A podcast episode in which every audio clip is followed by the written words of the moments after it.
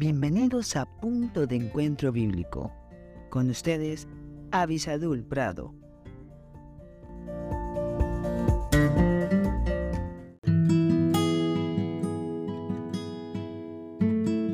Hola, hola, qué bueno que estamos juntos nuevamente aquí buscando el consejo de Dios. Estamos en el tema de la ira, eh, tratándolo esta semana, esperando con todo mi corazón que esto que estamos estudiando traiga sabiduría a sus días. El Proverbio 14, 17 dice, El que fácilmente se enoja hará locuras, y el hombre perfecto será aborrecido. Bueno, hoy tenemos una comparación. La primera aparece como aquellos que se enojan fácilmente, que explotan a cada rato. Ya en otras ocasiones lo hemos dicho, pero valga la pena repetirlo, el hecho que muchos creen que una persona que fácilmente se enoja, uno dice, wow, es que tiene un carácter fuerte. Todo lo contrario, esa persona es de carácter muy débil, porque tener carácter hace que nos podamos contener a nosotros mismos y no dañar a los demás.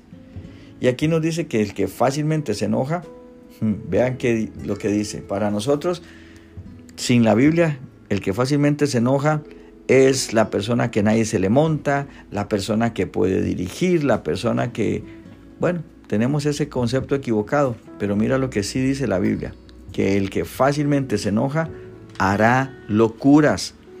Y cuando está en la categoría de locuras estamos hablando de acciones que no tienen inteligencia, que no tienen sabiduría, que no miden consecuencias y que pueden por lo tanto ser tremendamente peligrosas. Eso hace un loco, una persona que no tiene bien su juicio, que no puede pensar correctamente.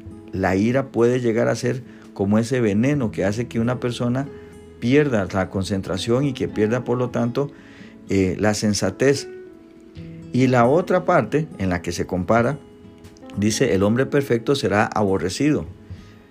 Pero obviamente está hablando de una persona que no se enoja fácilmente, de una persona que es capaz de controlarse a sí mismo. Y casi siempre a esa persona se le aborrece porque es capaz de mantenerse en sobriedad y por lo tanto para los demás es un testimonio de que están equivocados.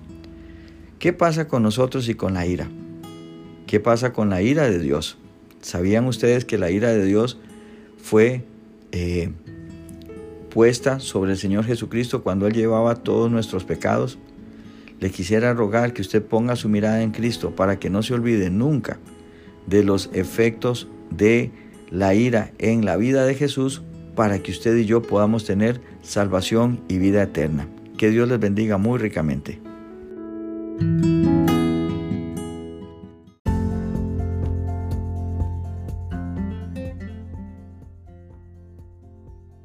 Gracias por estar con nosotros en este podcast Punto de Encuentro Bíblico. Si este podcast te fue de bendición, no olvides escribirnos a punto de encuentro bíblico 1717 arroba gmail.com y en nuestras redes sociales. Más que la miel en Facebook, arroba más que la miel 1910 en Instagram. Que Dios te bendiga.